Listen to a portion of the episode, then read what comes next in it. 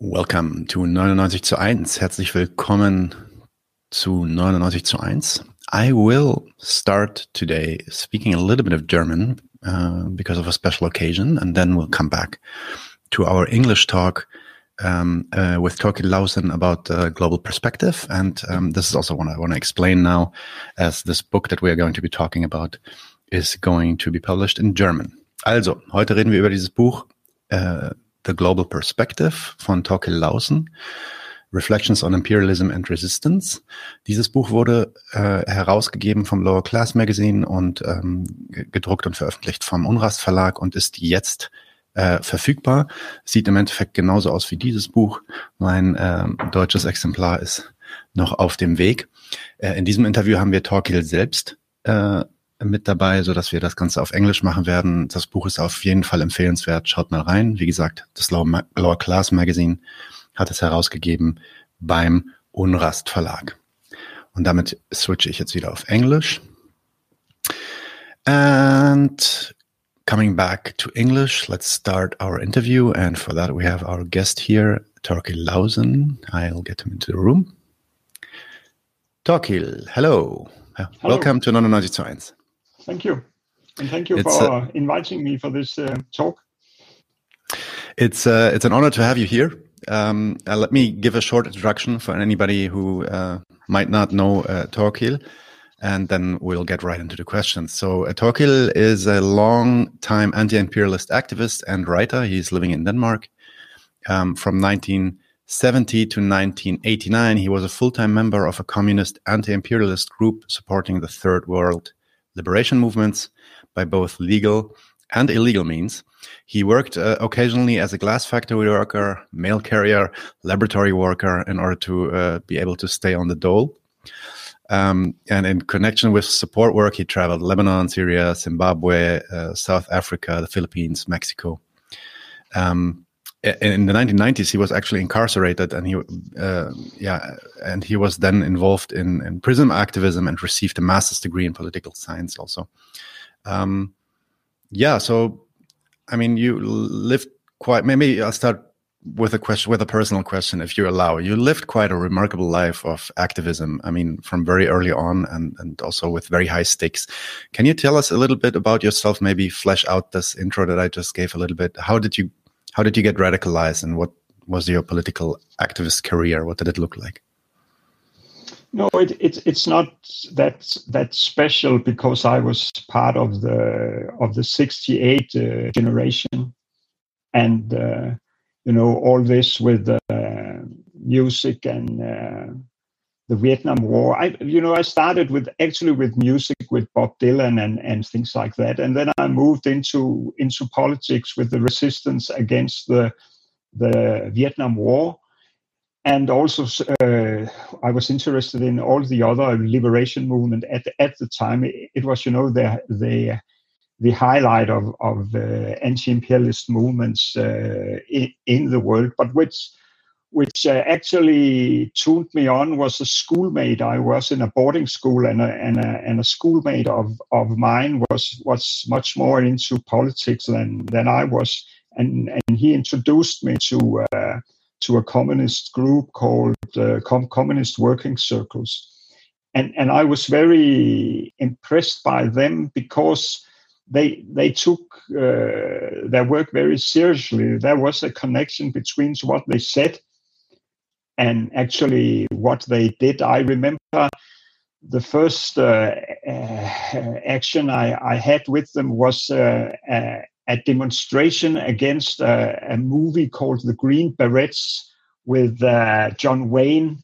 Uh, the Green Berets was a military regiment in in in um, in Vietnam, and and John Wayne was a soldier in this, and it was you know promoting the U.S. war in in Vietnam, and and this group they didn't want to protest against this movie being showed in the cinema. They want to stop it. So they uh, went in with stink bombs and they they crashed this uh, theater and they had to take the movie off the screen and it was uh, not longer screened. So there was this uh, uh, they took it serious, and there was also at the same time there there was demonstration uh, against the the World Bank in uh, Copenhagen, and they were not demonstrating against the, the World Bank. They want to stop this uh, this uh, conference, attacking the conference center, attacking the the, the delegates where they lived in uh, hotels and in restaurants where they eat. So they were they were very in that way they were radical and they took politics serious, and and this this appealed very much uh, to me. So you already um, kind of introduced the KAK, um, the Communist Working Circle, uh, translated in English. Um, and there was another um, organization that is also quite prominent in your book, and it is called the MKA. Can you give us a context about that? So how these uh, maybe relate to each other even? It, it, it, it's it's more or less uh, the same people, uh, but there there was a, a split uh, uh, the Communist Worker Circle was was founded in in '64 as the first Maoist group actually in in uh, in uh, in Europe, and um, it it it started out with support to the Vietnam War, and it has this. Um, it has this dual, uh, uh, double uh, strategy. On on one side, it, it wanted to support the the liberation movements in the third world uh, because they could cut off the pipelines of, uh, of imperialism and in that way create a revolutionary situation in, in our part of, of the world also. But in, in, the, in that work, in that support work, it was also a kind of organization building and uh, and ed- education we uh, trying we had we wanted to learn uh, different kinds of of uh, skills being useful when the revolution would appear in uh, in uh, Europe. So it has this double perspective of both supporting the third world and and building a kind of of vanguard organization uh, in in Denmark. the reason why there are two organizations is because there was a split in in in uh, 78 but it's not important i think for for the book and uh, and for this okay. uh, talk right so maybe then let's uh, get to the book the book again is uh, called the global yeah. perspective reflections of uh, reflections on imperialism and resistance um, it was actually already published four years ago it took a while to be translated into german um, can you maybe give us an like an intro? What why did you write this book? What was your aim, or whom did you try to address with this book? Well, it it it actually it's an update of a book I I penned in in '82 uh, uh, about uh, imperialism and the strategy uh, uh, against uh, imperialism, and it was a book uh, that I penned for for for this group, Communist Working Circle. Um, it, it, it it was a collective work, but but that, but I penned it, and I. I, I, I this nearly 40 years later, I think I, I wanted to to update this book and take a look on imperialism ag- again because many things had changed uh, since the 80s. But I also wanted to have this uh, perspective of it's not just an academic book, but it's an, a book which talk about uh, strategy and anti-imperialism and what to do. So it's it's a book uh, which I write for activists uh, mainly. Yeah.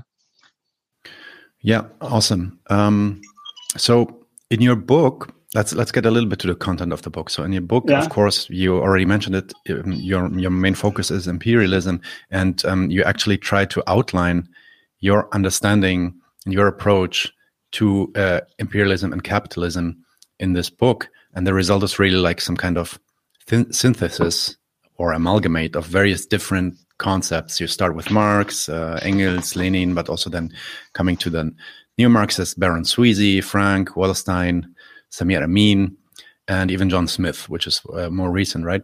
Um, interestingly, I, I'm, I'm doing myself on the podcast. I'm doing a little bit of a series on imperialism, so I'm also kind of already starting to give some presentations on all these people and those concepts.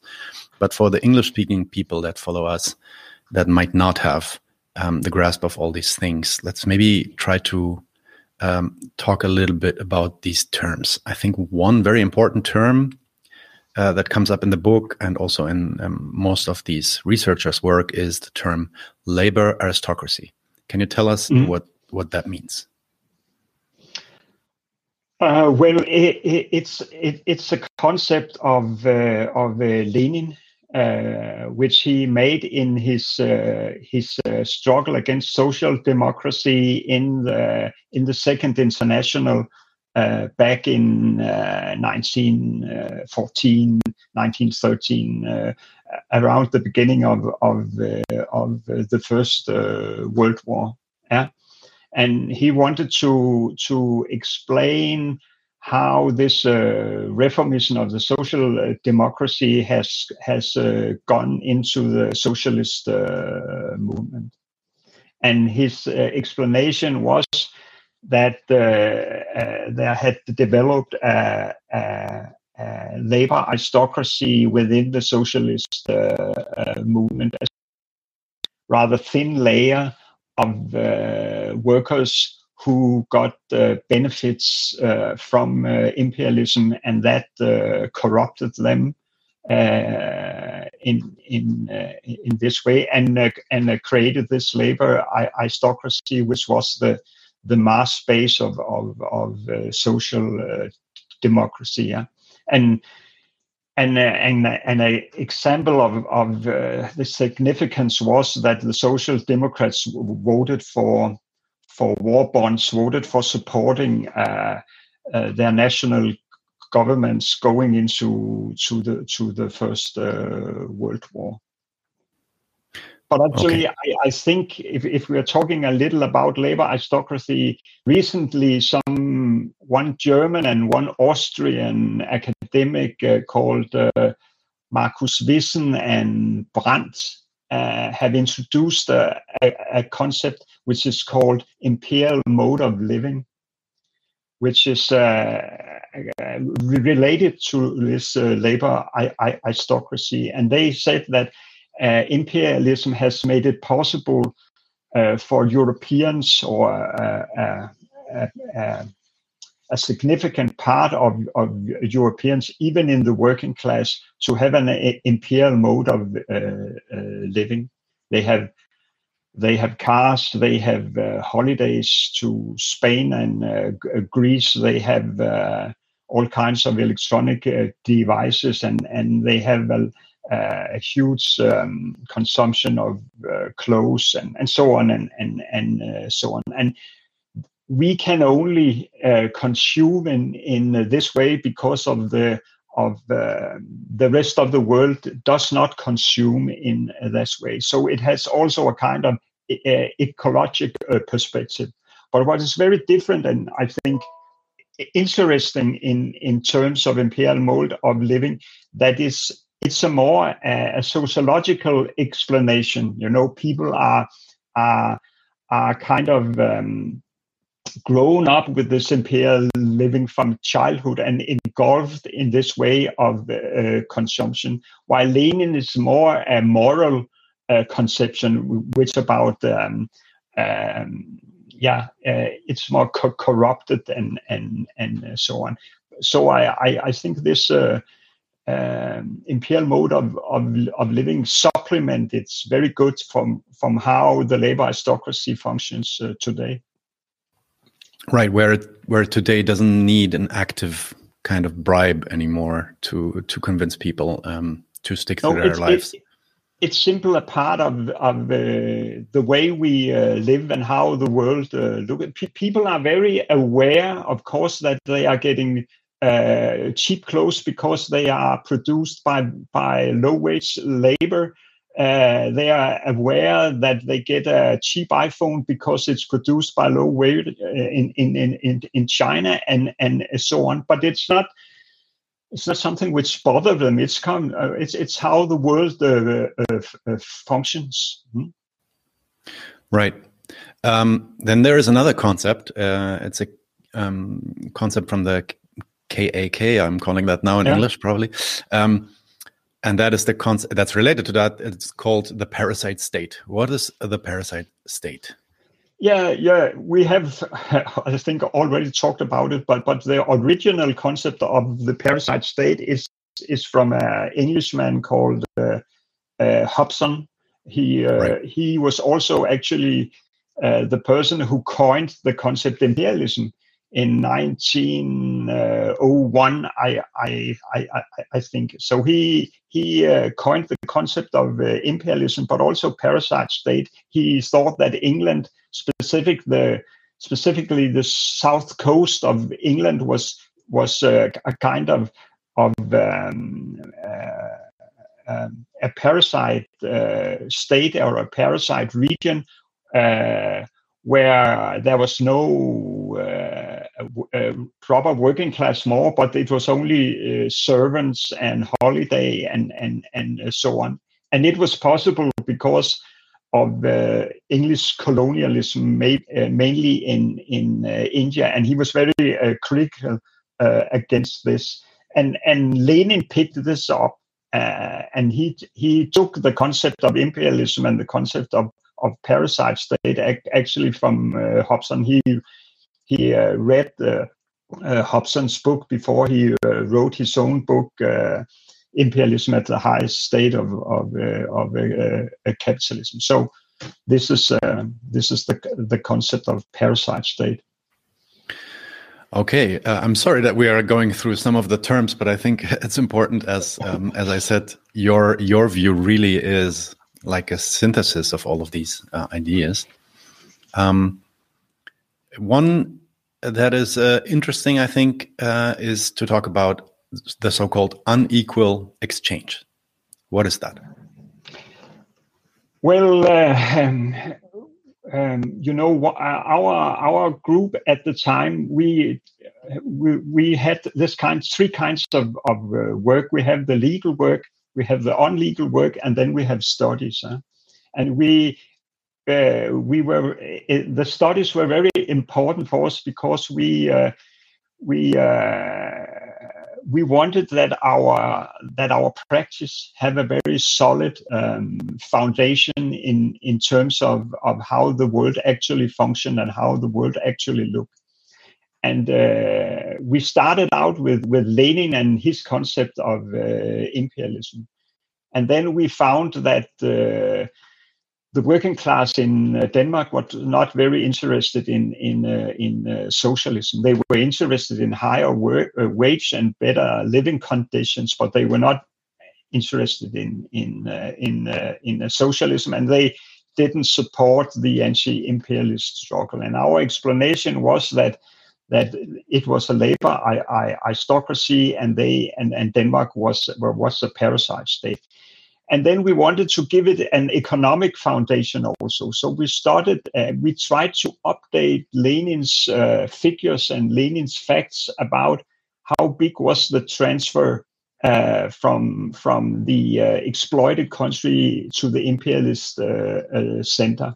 And Lenin's main explanation was that it was high, super profits back from investment in in the uh, in the colonialism uh, in the colonial areas. It was super uh, profit, and we tried to we tried to calculate how the how how high was this uh, profit, and we found that it could not explain the imperial mode of of uh, living. The figures was not uh, high enough, so it could explain.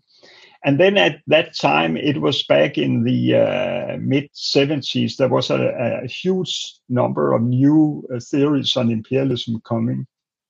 Andre Gunder Frank, Samir Amin, uh, and Wallerstein, and also this Arghiri Emmanuel. And uh, he coined the concept of unequal exchange.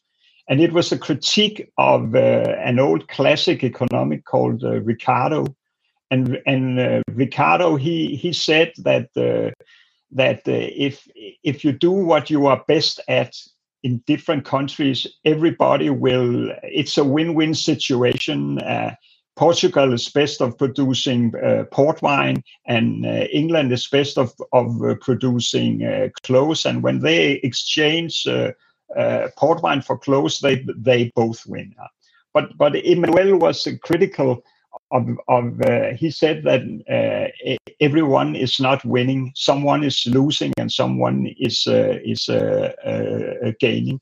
So when there is trade between the imperialist countries and the exploited uh, countries um, the the rich countries win. And and what is behind it is the difference in in in the level of of of wage actually if if if when China uh, exchange um, exchange goods with the U.S., there there is a difference in wage, say one to fifteen or or or, or something.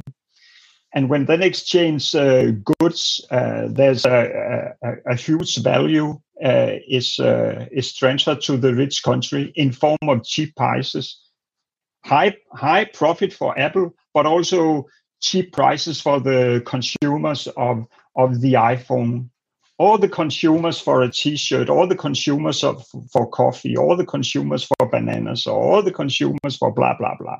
So uh, in this way, there and the the amount this could explain actually uh, the imperial mode of uh, of uh, living in in our part of the world. The the the value transfer was big enough to uh, explain that.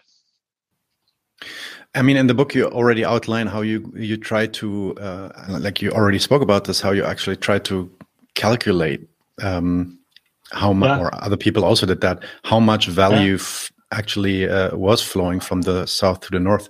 How how is it like? How can you calculate something like this? Um, can you can you? Is it possible to explain this shortly? How does this work? Oh, there there are different uh, methods, uh, of course, but what one simple method is that that that you can uh, that you can try to calculate uh, an average world level uh, of uh, wage, huh? and which is something between one one dollar in the hour and twenty dollars in the hour. So you calculate and, and you can say how many people are working for this wage and how many people are working for. So you can estimate a kind of, of a global average uh, uh, wage. Hmm? And, and, then, then you can go into, yeah. And then you have this uh, global uh, average uh, uh, wage. And then you can go into trade statistic and, and say, how how uh, how, how much is the words of, of value going from from uh, from the rich countries to the poor countries and from the poor countries to to the rich countries huh? and then you can then you can uh, uh and, and then you can make this uh, uh, cal calculation of this export at at the different wage level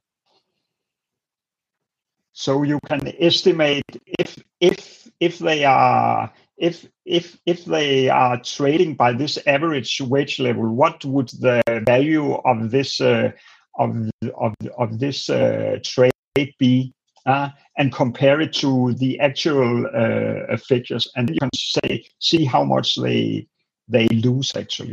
But there are also other very complicated uh, methods to and uh, to but this is one method uh, actually but there are, are other yeah and even more precise and when we tried to calculate it it was very difficult because it's a lot of figures and there was no uh, computer uh, uh, we didn't have com- computers at the time and and we had to go to the library go to the books and and find all the now you can now you can take the figures down from the internet and you can use uh, a, a computer to uh, calculate. So it's it's much more simple now. Yeah, and people are still trying to to calculate it.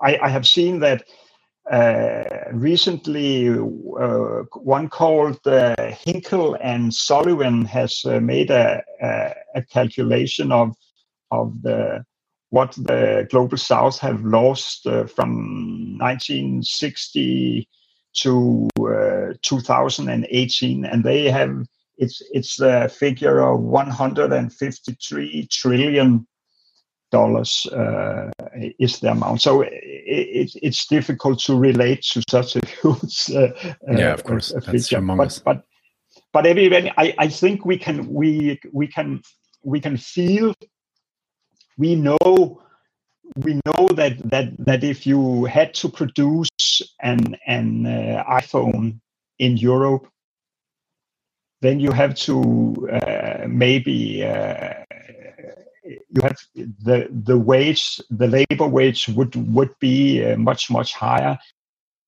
and, and, the cost of of the there's also been very precise calculation of uh, what would the production price of, of, of an iPhone be if it was produced in in the US or produced in uh, in uh, uh, Germany, and what is the price when it's produced in in uh, in uh, China? And again, it it would uh, cost it's not the double it was the five double or the ten double uh, it it the, the, cost would would uh, be.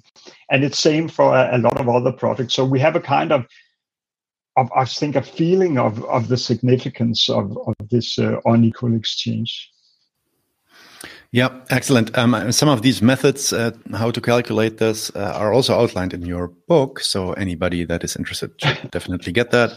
Um, so let's come to the next topic, and then we're close to asking you the big question: what imperialism is for you. But uh, let's talk first about world systems theory. That would be the next step in in the theorizing of imperialism at some point. What is that? Well, it, it's actually connected to, to what I will call the significance of the global perspective. Uh, because the global perspective is very important for me uh, because it's the only right uh, perspective when you look at at, at uh, uh, capitalism. And, and world system theory was made by the late uh, Immanuel Wallerstein. He died a couple of years ago and and he uh, he explained that that uh, the process of creating capitalism and creating a world system is the same. It started with uh, Columbus, and it goes over the the Venetian uh, states and Dutch trade capitalism and the English industrial capitalism and so on. So in these stages, uh, capitalism was uh, developed. And at the same time, it was a process of uniting the world into one system. And capitalism would not have been possible without uh, the primitive accumulation of colonialism because it, it, it was the foundation, the gold coming out from Latin America, the plunder the, the exploiting of uh, of Latin America, the silver and and the gold coming from Latin America in the Spanish uh, ships was a very important part of starting the accumulation uh, uh process and and and starting capitalist pro production. So the so the world system is the creation of of one system which functions as a system. So capitalism is born as as a global uh, system and it had always functioned as a global system. And colonialism and imperialism have always been part of capitalism. You cannot you cannot separate these uh, uh, uh concepts. So so so it's it's uh, the the world it's a system of uh, national states which is divided into a center state semi-periphery state and periphery state and they supplement each other and function as as a whole. This is the this is the world system uh, theory. Right and of course the world system theory is like a big catalog of of um, studies there and you know how they characterize which country belongs to the semi-periphery and to the periphery yeah, and yeah, some of yeah, the stuff is also contested. Um, so there is a, an ongoing debate also um, there. Um, but one interesting question maybe because you already talked about like yeah capitalism from its beginning is basically global or aspired to be global and was encroaching on you know global um, dimensions What then is specifically specifically the role of the state or the nation state? How central is the state to um, to all these concepts to understand also imperialism? Yeah, well, first of all, the state, the state, the national state is very closely linked to to to uh, capitalism. It, it, this kind of state we have today is very close to linked to the development of capitalism. And in one, on one hand, capitalism hates states because it, it's trying to regulate state and and it uh, says that you uh, it's regulating trade and, and, and it's putting different kinds of, of uh, labor laws and it the state also takes some tax and so on. So on one hand, capitalism hates state, but on the other hand, it it needs uh, the state. It needs the state because else it, uh, it they will go into uh, all kinds of uh, fights. It has to, the state has to uh, have security and uphold order but also um, the state needs to regulate uh, capitalism to function also because or else uh, capitalism would be an express an express train on on on 50 meters of of uh, rail so it, it needs the state to to uh, do this and it also needs the state to actually to uh, the cap, cap, capital itself can can cannot be imperialist. They they can in the economic way, but they need the state to uphold the imperialist uh, uh, system. It needs the the army and the capacity of the state to uh, secure uh, the borders and to secure the imperialist system. So they need the state very much. Um, I must say that I was one which was very much impressed by by Toni Negri and and Hardt's book Empire in and which was written at the height of, of neoliberalism when we saw instead of the state institutions we saw uh, transnational uh, institutions uh, beginning to regulate uh, uh, regulate uh, the the global economy. But I think that they forgot that that um, that there is some contradiction in in neoliberalism and and and and the state went come back and made a return and kind of revenge because pe- people was was getting fed up with the neo- neoliberalism and turned to the state again and asked them to put on some dikes and trying to regulate this uh, global uh, capitalism. So in that way, uh, the state have returned as, as a very in, in important factor in uh, global uh, politics. Yeah, I would even say I also read uh, uh, Negri's um, book. It's called uh, Empire in the 21st Century or something like this. Right? Yeah, yeah. Um, and I always found it interesting that, I mean, yes, transnational corporations and organizations become more central to the management of the global economy and also even military. Um, but then it was always clear to me that, the, that that's not where the power resides. That the actual power, like, and by power I mean really power over people, resides in the end resides in those nation states, right? And you could very well see this, especially in the U.S., that they might, you know, they might agree in terms of a contract to um, you know not not not invade countries like they did in 2003 for example or 2004 mm. uh, 2002 um, but when it comes to um, their interest this is nothing more than that. It's just a contract. There's no real power standing over them um, to mm. to tell them not to do that. So in the end I, I always was skeptical of this idea that the nation state becomes mm, more irrelevant. Uh, I would I would agree to that. And and it's always it's always also related to the discussion of is there a global bourgeoisie or is there national uh, bourgeoisie so it's it's another uh, yeah it's yep, the same yep. discussion in another yep. way yeah yeah all right um, then let's let's let's maybe try to put a tag on this. Um, you you speak in your book about your approach to imperialism, and as I said, it it it uh, feeds from all of these concepts. So can can you then maybe try to explain what is imperialism and what is your view what in your view should be the role of anti-imperialism in all this well for me imperialism is is first of all an economic uh, a, a concept it, it is economic exploitation by by uh, the core countries the imperialist countries of of the of the poor countries uh, in the world. So it has a, an economic uh, uh, di- dimension, mm? and um, but it also, of course, has a, a, a political dimension because uh, the imperialist state has to up, up, uphold uh, their uh, power by by political and and and military force.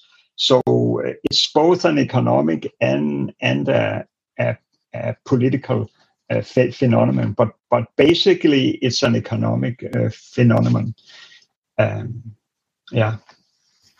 And then then let's talk a little bit about anti anti imperialism. So, and this may be a little bit of a challenging question up first, but let's uh, let's let's ask it like this: Why do we even need anti-imperialism? Why is it not enough um, to be anti-capitalist, for example? So I would I would, for example, propose that Marx Capital lays out the foundations for these kind of economic laws, like you were just talking about, to mm. understanding um, where where all these pressures and all these compulsions to act in certain ways come from, and then of course this expresses itself in various forms that might look different today than they looked 100 years ago. Mm. Um, why why is it that we need this particular uh, approach of saying I'm against imperialism when we can say we are against capitalism, and that should include that, no? Mm. For me, it's because um, when you strike against the imperialism, you strike at the heart of of capitalism, and I will explain you why. Um, going back to to this statement that that uh, that imperialism is um, is uh, uh, uh, capitalism need imperialism? Why does it need imperialism? Because there is this uh, basic contradiction in uh, in in capitalism that there is an imbalance between the size of production and the size of of the consumption. That the, the, the production grows and grows and uh, and uh, uh, uh grows, but because uh, capital needs uh, profit to continue this escalation, then the consumption power which this production produce is not big enough to to buy the the products. There is also there uh, there there is always overproduction or underconsumption.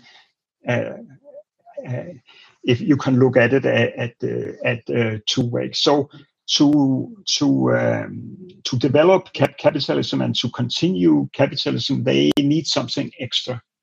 They need something extra uh, in the consumption power and they need something extra in the profits to to uh, go on. And and they get this from from imperialism by super exploitation of of uh, the proletariat in the global south. They both get higher higher uh, uh, uh profit but it also ends up as higher consumption power because of cheaper products and because of the the working class in the center gets some part of of the uh, uh, uh, profit in in terms of of taxes.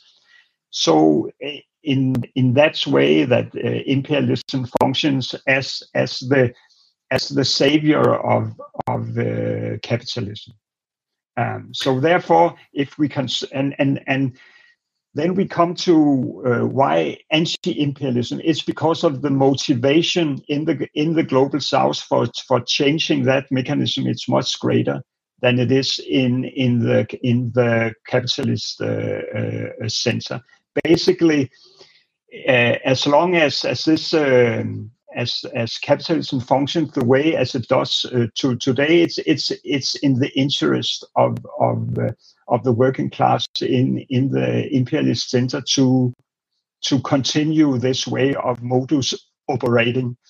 but they have an objective interest in the global south uh, in uh, in uh, stopping imperialism. Yeah. So that's why I, I, I think that the imperialist str- struggle is, is very important. So maybe and, maybe to and, the, yes, sorry. Yeah, and and also you can see from from you have class struggles, uh, the struggle between the workers and the capitalists.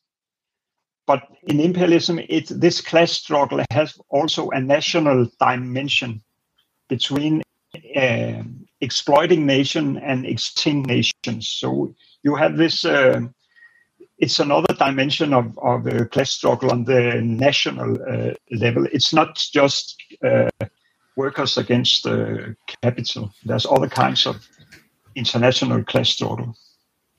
So, so would I characterize this idea correctly if I said that it's a combination of a crisis theory that is based on underconsumption and um, uh, a revolutionary theory that is based on an immiseration thesis? So, when it gets worse for people, they're more likely um, to rise up and uh, these two things are the reason, basically combined, why we should be anti-imperialist, because that um, that would be basically it, it, our strategy against capitalism. Yeah, it, it, it's the yeah. I, I like it better. It, it's to what's defined a revolutionary situation, hmm? and, and what's the why does people want change, and why does people want the uh, socialism, and this this is related to how they live it's it's it's not uh, it's not just a, a kind of uh, wish. It's related to how you how you live, and you can see all revolutions have always been um, in in terms of huge uh, crisis, po- political crisis, and economic crisis. Mm. Yeah. You know, the, the only thing that I sometimes struggle with when thinking about that, because of course this is a um, I, I totally see this argument. Uh, I'm Palestinian myself, mm. so I see also some some revolutionary potential in Palestine, for example. Right? Um, at least there was a big one uh, decades ago. Um, but the thing the thing that always um, uh, where where I don't have an answer to yet is the following question. I am in Germany. I live pretty well. Um, let's say you are in Denmark now. You are one of uh, the people that lives in the global north too, but still you you managed or I managed to reach a certain kind of consciousness that makes us wish to remove capitalism or to overcome it and and install something new. And I'm wondering if if we were able to do that, why shouldn't the rest of the population be able to do that? Because I can tell you, for me at least, it was not because I was in such a bad situation. Right? I was not. I was in a pretty comfortable situation, to be honest. Mm. It was more like an intellectual feed mm-hmm. that I had where I heard arguments and I realized, okay, yeah, that's how the world works, and we should we should uh, approach it this way. I, I, I think that there are always some uh, uh, five one to five percent which which which which are which are which are out of out out of touch with it. But but if you take the majority in in uh, in uh, Germany or the majority in uh, Denmark or the majority in uh, many countries, they they are not. But there are also all kinds of of strange, specific personal reasons why why people.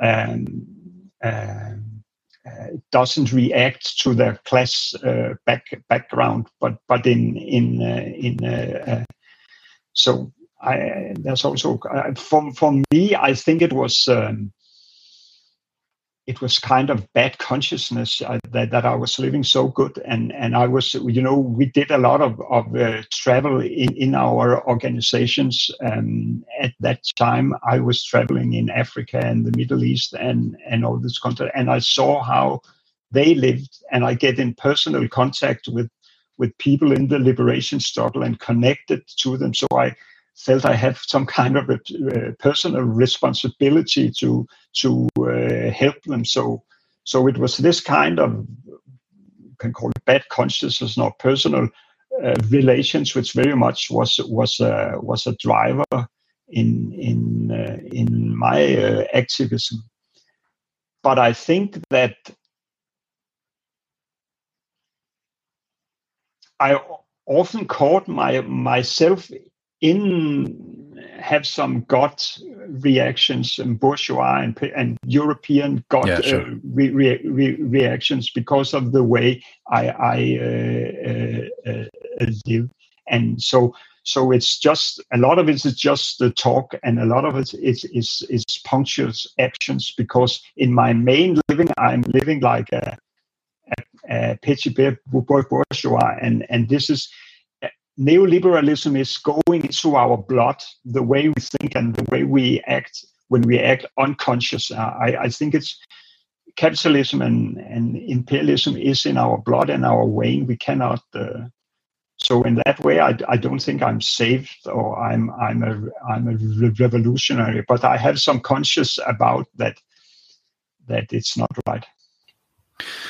Okay, I mean, then, then maybe let's stick to that topic for a second, because I mean, in the 60s, 70s, it, it's it's quite well known, and there were a lot, also a lot of big figures and people, uh, for example, in the African anti-colonial um, movements and um, uh, all over the world, really. And China was also seen as, and of course, Vietnam, um, Korea, etc. Yeah. We had this. We had really. We had this idea or this feeling something is happening there in the so-called third world and that's what, what could spark that revolution. So why didn't those revolutions happen in the third world then? If, i mean the, the, the immiseration was there. Um, they they, they could mm. have gotten there. We there was also a lot of you know educate communist education let's say. So they had contact to these yeah. kind of um, teachings. So why why did they fail at least w- even when they took power when there was a revolution they failed to install a socialist transformation. Um, and the anti-imperialism that was Im- envisioned back then actually turned to some kind of um, you know comprador bourgeoisie is taking over. Was was there do you think there was an error in our analysis here or is that something new happened that we didn't see coming? Something new was happening but, but let me try to to explain it. When I, first of all, I, I, I think that, that that that it's not uh, we. There was a kind of crisis in in capitalism. It's in what you can call the long '60s. I will say from from from the beginning of, of the 60s up uh, till about 75, I would say that the main contradiction in the world was between this kind of socialist motivated uh, liberation movements um, in the third world and US imperialism. It was the most Im- important uh, contradiction in the world, I would say from 65 at least to 63, 64. Um, you had you had around 50 uh, strong liberation movements uh, around uh, all around the, the world which had socialist revolution on the agenda um, and uh, they were progressing, and actually, many of them uh, in this anti colonial struggle attended national uh, liberations. There were a few which didn't. The Palestine didn't. It's kind of lacking be, be, behind. It's still a, a colonial. You have West Sahara, but but more or less the rest got the uh, national uh, liberation. But it turns out much harder to go from national liberation to to economic liberation. Uh, we we have this uh, strategy that when they get national liberation, they would go on to have kind of, of economic liberation. They would construct different kinds of, of socialism. They would cut the pipelines of imperialism and blah, blah, blah. And then we would have a continuation of the world uh, but it didn't happen. And it was not because they were corrupted. It was not because I, I think they they uh, they made uh, I, I think they were honest socially. They wanted to to uh, go on with this uh, uh, uh, transformation, but they were not capable of of doing it because they were first of all most of their economy was very underdeveloped and very weak by uh, colonialism. And they could not, to develop socialism, they have to develop their productive forces, they have to get new tech technology. To do this, they have to have capital. How could they get capital? only by continuing to uh, export their their raw materials and their coffee and their uh, things. So they were kind of interlocked in this. Uh, they could the the capitalist world was still very strong, and they were very extremely weak. Um, weak uh, economies and weak state within a dominating uh, uh, capitalist world. Capitalism was not finished. Socialism come when capitalism cannot develop the, the productive forces in, anymore because of problems uh, in the mode of production and, and, and so on. Hmm? But capitalism was not run out. It, it played the card of neoliberalism. It played the card of uh, capitalist globalization, it, it still has this spatial fix of outsourcing productions to low wage labor in uh, mainly in uh, China and uh, East Asia. So so it was not uh, uh, finished. So this I, I, I think was was the main reason why they did not uh, succeed. You saw it very clearly in in uh, in South Africa. Oh, defeated the tide regime. They carried on with a neoliberal uh, policy. Uh, Mandela uh, carried on, and his party carried on with neo neoliberalism, and it was because in 1990 you could not imagine that, that that it was impossible for South Africa to start as a, a, socialist uh, transformation of the, the, economy, both in economic terms and and the political terms, but because it was the the the, the heyday of neoliberalism. Uh, and uh, and socialism was uh, defeated uh, in the Soviet Union and in East Europe and everywhere, and then all the liberation movement uh, backed off of their socialist uh, uh, project. Yeah. Yeah. Yeah. Yeah. No. No. I, I definitely see that. Um, also, one must say that, of course, in if you look at particular cases, the reasons for certain movements failing were also different. They were not all the same everywhere. Yeah. But it is striking. Yeah, yeah you can go into to specific uh, analysis. Why did it happen in uh, in Mozambique? Why didn't it happen in in uh, Vietnam? Why did it happen in uh, China and so on? You can yeah. There's right. a lot of specific reasons, but I just right. I think this right. is the general uh, uh, framework. Yeah, yeah, no, because it's striking that it has been a general um, development, mm-hmm. so there should be some general motors behind that. Okay, but, but let's talk a little. I, I, yeah, I, I think we have to see the trans the transitions from capitalism to to socialism as a long process running over over one two hundred uh, years. So so uh, all these attempts is is not. Uh, false. It's not uh, corrupted people. It's not stupid people.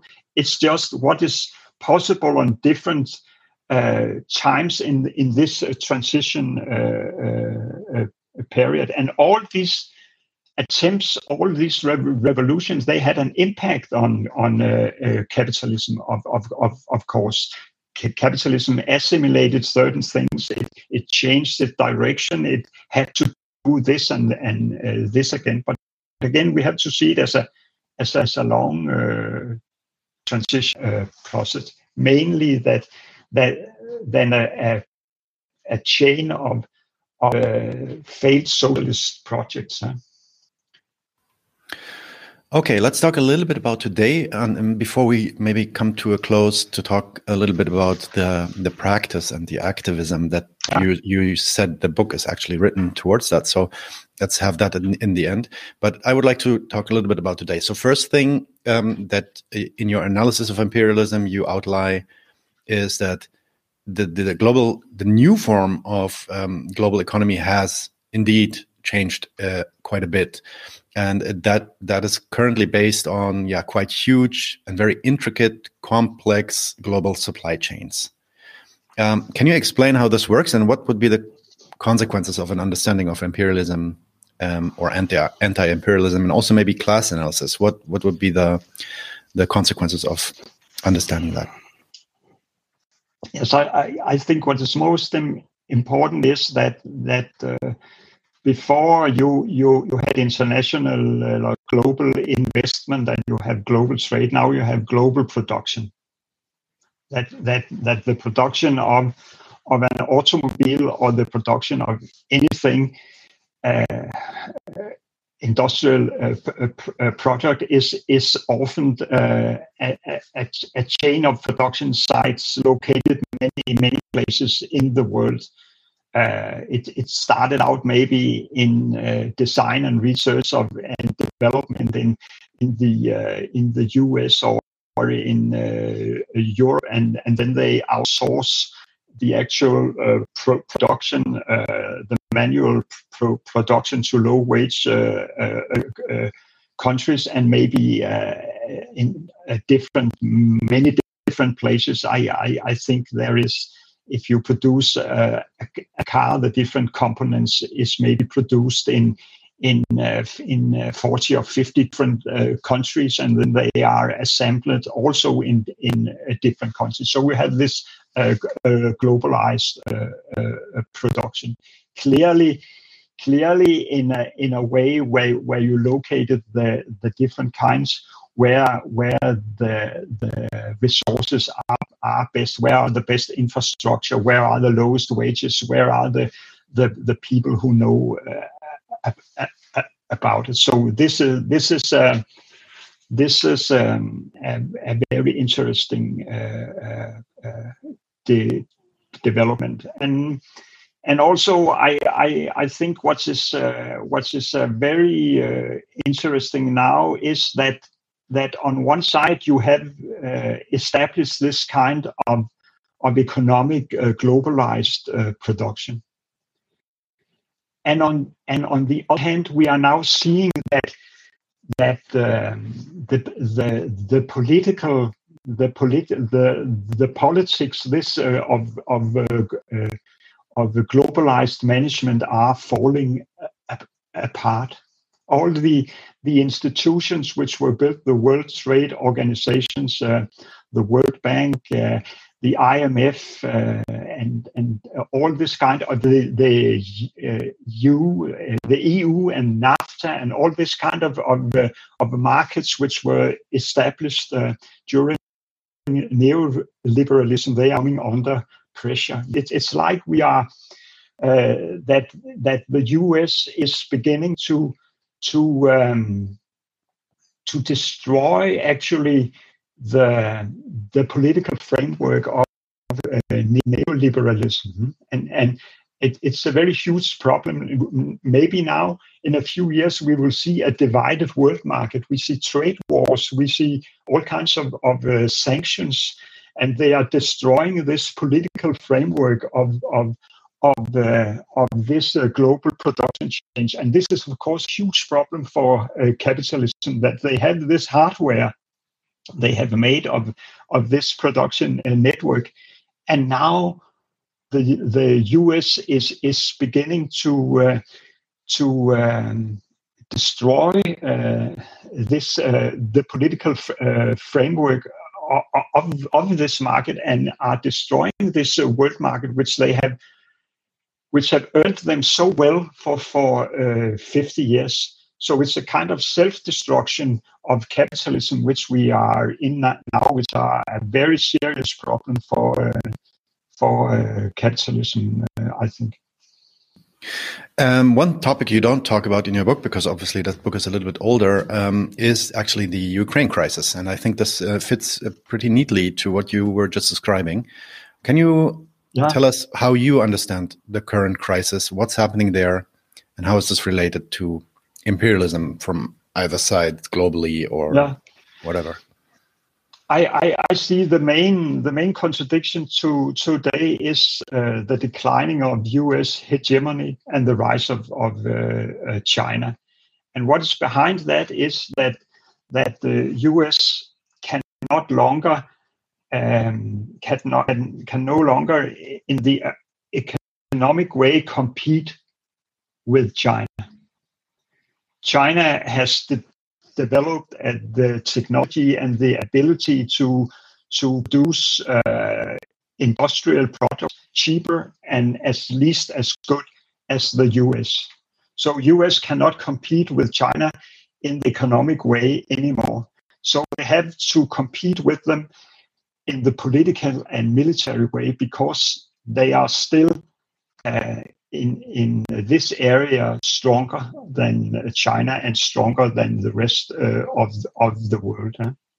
So I think this is the main contradiction and the specific struggle with Ukraine is is actually and the proxy war with Ukraine is something which is which is a, a diversion of this, but it is also co- connected to to uh, this uh, crisis. The specific crisis with uh, Ukraine is, you know, about the NATO and that uh, Russia is afraid that uh, NATO would be too strong to um, to uh, and and to put up uh, rockets actually in Ukraine, which can match uh, and and can very easily um, overpower the Russian uh, Feder- Federation. It's important, I, I think, to see that NATO.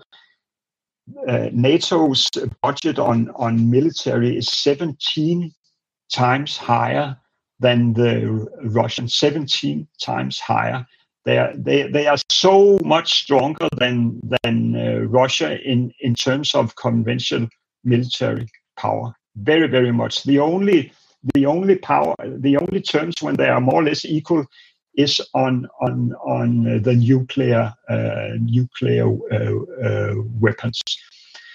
Um, so it's I, I think so it's a very dangerous situation that they are pressing uh, Russia on on the conventional uh, because they're so much uh, stronger. So what they actually want, I think, is a is a is a change in Russia back to a Yeltsin regime. Uh, maybe uh, th- this is what they want a regime to, uh, um, turn in in in Russia because and then they could unite with Russia against uh, uh, China to pressure China for a regime change. Also, they they they know that they cannot military conquer China and and go into a military confrontation with China. What they want with China is is also uh, they wish a regime change in in uh, uh, China. The way to get rid of the communist regime or to get uh, the the, the uh, kind of Yeltsin also in in place in in China. But both both scenarios, I think, is they are not very. Uh, I I don't think they will uh, they will succeed in in uh, these scenarios. But this is the only option which they have because they cannot they cannot win on the economic front, so they have to go into the political and and military front. So it's a very dangerous uh, situation, uh, I think, because they will rely on military terms rather than rather than uh, the others. And this is this is poison. This uh, international situation is is poison for everything. You will not get any progress in in the ecological and climate uh, question as long as we have this uh, huge confrontation in the, in the world. We will not see any progress in uh, this world. And it's also, this compensation is, of course, also behind um, the economic crisis, which is developing in in uh, Europe and in uh, America. So if if the third world uh, liberation movement could not uh, cut the the pipelines of uh, imperialism, I actually think that that capitalism itself is now, or America now itself, actually cutting these uh, pipelines uh, of in, imperialism because um, because uh, they cannot compete anymore. So I, we are looking at a long economic crisis. In in, we are going into a very dramatic and interesting period in the history in the coming years I think it's the end game for uh, capitalism. I don't think it will survive this uh, century. Well, um, that could be a good thing. That could also end up really, really badly. So let's hope that it's the yeah. good thing, and let's work for that.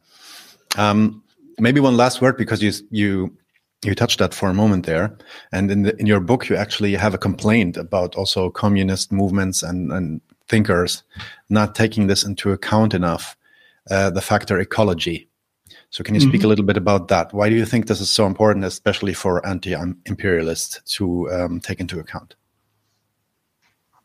The first of all, ecology also has an has a, uh, uh, so sorry um, unequal exchange also has an ecology uh, side of it because we don't there's there's uh, unequal exchanges in value but there's also uh, an unequal ex- exchange in the same way in ecology because we are not um, we are also exporting uh, polluting industry and we are exporting waste to, to, to the third world to avoid um, our our problems at the home. But but of course, uh, ecology is uh, is uh, is the the basic for all human uh, activities. So uh, if we don't solve that uh, problem within within this uh, century, it's it's not a, only a question of class struggle, but it's a question of uh, of uh, humanity. But I but I, I, I, I think it's it's in the front of. of I think for instance that China is taking it uh, actually seriously. Uh, All right. Um, let's talk a little bit about practice. Uh, and that would yeah. maybe be then my, my last three questions. Um, maybe let's talk a little bit about the outlooks and perspectives for a revolution, because that's, I mean, ultimately that's what we will need. What would be a communist struggle up against?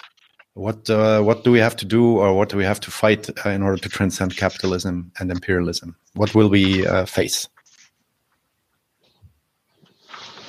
Well, it depends on, on who we are. I, I, think we have to to differentiate because what we have to do or what is going on in the capitalist uh, center, uh, in the global south in uh, general, and in I, I, I, will, also separately think about what is going on in, in countries like China, Vietnam, and, and uh, uh, Cuba, because it's it's there are different tasks and different problematic in in each of, of these uh, sections uh, of of the world.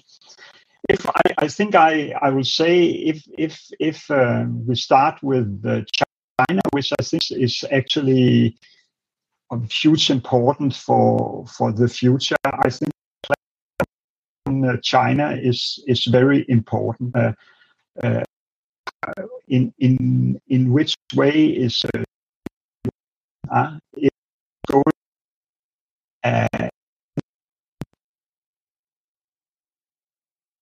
or is it uh, is it uh, going to de- develop some kind of, of uh, socialism with Chinese characteristic? Uh? And I think when when I have studied China for the last ten years, I think that China is sliding sliding to the left uh, very fast. Uh, in terms of uh, delinking from the uh, from imperialism more or less voluntary. The Chinese wages have gone up three times. Working wage in China have raised three times, 300 percent, which is a huge decline in in the unequal exchange between uh, China and the global north. Um, so I think, and, and then also uh, uh, the race, uh, the, the, development of of, uh, of agriculture in uh, in uh, China, and and the and the development also in other aspects of the Chinese uh, society, also in how they discuss uh, uh, politics. If, if you see what is coming out from the Chinese universities of discussion and and China and uh, Marxism. It's it's actually very interesting and very. There's a lot of discussions uh, go, going on. I've never seen that in in the 50 years I have uh, looked at at the political discussions in in, in uh, China. They are much more differences and and interesting di- discussions uh, going on. The struggle in, in China is very Im- important. It could be it, it, it could be it could be reflected in in within the Communist Party uh, this uh, class struggle, and then there could also be movements uh, ag- ag- against the, the the Communist parties. But if we are looking at the movements against the Communist parties, we have to be pretty sure that that that they are from the left and not some kind of uh, liberal uh, uh, or neoliberal opposition, I think, which it was in uh, Hong Kong. It was not a left wing uh, opposition against China, it was a kind of neoliberal and liberal uh, op- opposition against China. So, China.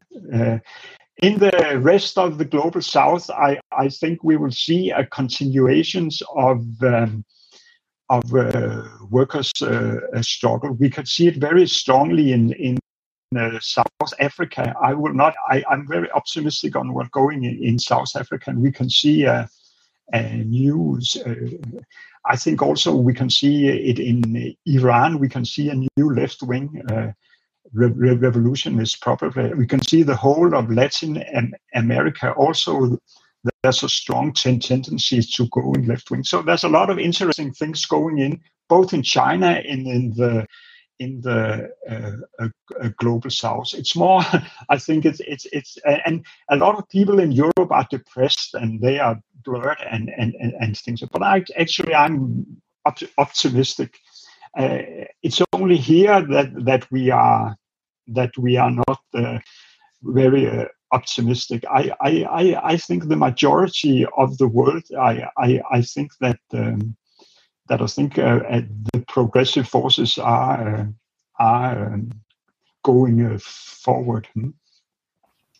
Well, now you already answered my uh, two further questions. So one question would have been about what strategies should we um, pursue, and the sec- the last question would have been if you see any openings and anything to give you hope in these uh, supposedly rather bleak times. Um, so, yeah. if there is anything you want to add to that, uh, or uh, say a couple of last words. If not, I would have reached the end of my script.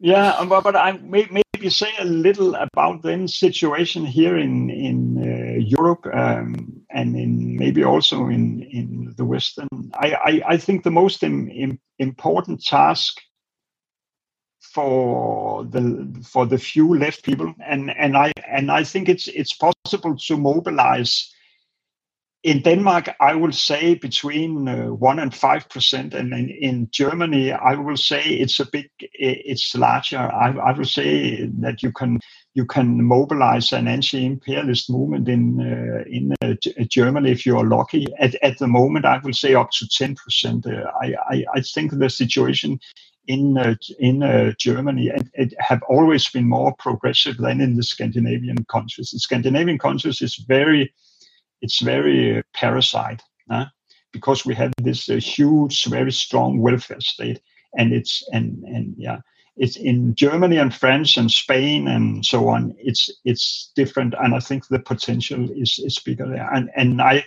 I think the main the main point is that to avoid uh, imperialist war and war in general, I think it's it's it's very very very high on the uh, agenda because it's it's like the ecologic pro- problem. It's where we're going into this kind of, of wars. It's it's not a class problem. It's it's it's a it's a human problem, and and and we can mobilize a lot more than than the left on this anti-war uh, uh, agenda. At the moment, here in Denmark, even the left-wing parties, um, former communists, they they are pro NATO now because they have this stomach feeling that that it's NATO which product which protect their freedom and their imperial way of uh, living. It's NATO which uh, pro. Uh, so it's it's it's Denmark and Scandinavian. It's completely uh, pro NATO, and I, and I think it's different in in a bit different in Germany and in France and in and and Spain, it's not that um, it's not that strong. So I, I, I think the struggle for peace and the struggle against imperialist war is extremely important uh, in uh, in these times. Uh, yeah. And then Here, again, here, of course, uh, yeah. Yeah. No, please go ahead. Go ahead. No, and, and then again, al- al- also support to, to the anti-imperialist movements in the third world and and and laborers uh, in in the third world, and not and not. I, I don't think we should be uncritical towards China, but we should not we should not uh, swallow all kinds of, of propaganda ag- ag- against uh, uh, uh, China. And I would I would think that it's important that that you go into the source yourself. Try to look at at, at the speech uh, Xi Jinping uh, made at at the at, at the last uh, uh, Congress, the 20 uh, uh, Congress. Read it yourself instead of just swallowing up what what the media uh, tell about it. It's actually a very sensible man who who is is is, is talking there. huh? So I, I think that that the propaganda app- apparatus runs very very strong uh, at at at the moment. Uh, I think in in the media. And then I think that's also the, of course, the still the anti-fascist, fascist, and and the anti-racist uh, uh, struggle. Mhm. And this would also, I think, be important in in America because in the US because uh, America is a very it's, it's falling apart uh, pol- pol- political uh, Yeah. at the moment. It's a very very strange uh, countries where where politics and Netflix and video games are are are mixing up in in uh, in the people's head instead of uh, reality and what is going out in the world. They have a strange perception of of uh, half fiction and half facts. It's a very very and it's dangerous when you have this uh, uh, um, kind of of conscious in people's mind. Mm. Yeah. Yeah, yeah. I mean, there there's a lot to say there. I think for probably more than one episode, we could talk about these kind of strategies and and levers to uh, push. But um, that's a that's a good overview. So I want to uh, hold this up into the camera again. The book is called The Global Perspective in German. It's called Die globale Perspektive. Um, it is from Torkil Lauesen uh, in German. If you want to read it, it comes in the Unrast Verlag, herausgegeben, published and edited by uh, um, Lower Class Magazine. And this English version here is actually published by Kersplebedeb. Did I say that correctly? yeah, sorry for that. Um, yeah, definitely a great, uh, great book, a great overview, uh, going also a lot into depth. I mean, you can see it's also not a not a thin read, so uh, please check that out. Um, Torkil, it was a pleasure to have you here. Uh, thanks for taking so much time to talk to us, and uh, maybe have you on soon again to talk about something else. Yeah, yeah. I have a new book coming up. Oh yeah, okay. Then I'll get in touch with you once this is out. Thanks, Torkil. Yeah. See you soon. Yeah. Bye bye. Bye bye now.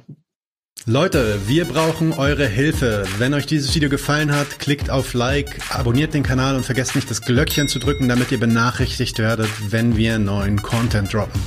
Außerdem solltet ihr uns überall folgen, wo wir verfügbar sind. Das ist Facebook, Instagram, Twitter und Twitch. Und wenn wir irgendwelche Ankündigungen machen oder Posts, dann shared, was das Zeug hält. Gebt uns all eure Liebe. Wir haben mittlerweile ziemlich signifikante Kosten. Wenn ihr es euch irgendwie leisten könnt, unterstützt uns doch auf Patreon. Dann kommt ihr auch in den Genuss verschiedener Vorteile, wie zum Beispiel Zugang zu unserer Discord-Community oder Zugang zu den ultrageheimen Patreon-Episoden, die wir dort posten. Außerdem könnt ihr uns natürlich auch über PayPal Spenden zukommen lassen. Außerdem haben wir mittlerweile einen eigenen Online-Shop. Das heißt, wenn ihr euch immer noch fragt, was ihr euren Lieben zu Weihnachten, Ostern oder sonst wie schenken könnt, geht dorthin und kauft duftes Merch. Alle Links dazu hier in der Beschreibung oder auch auf unserer Webseite 99 zu 1.de. Vielen Dank fürs Dabeisein, danke für die Unterstützung und wir sehen uns in diesem Theater.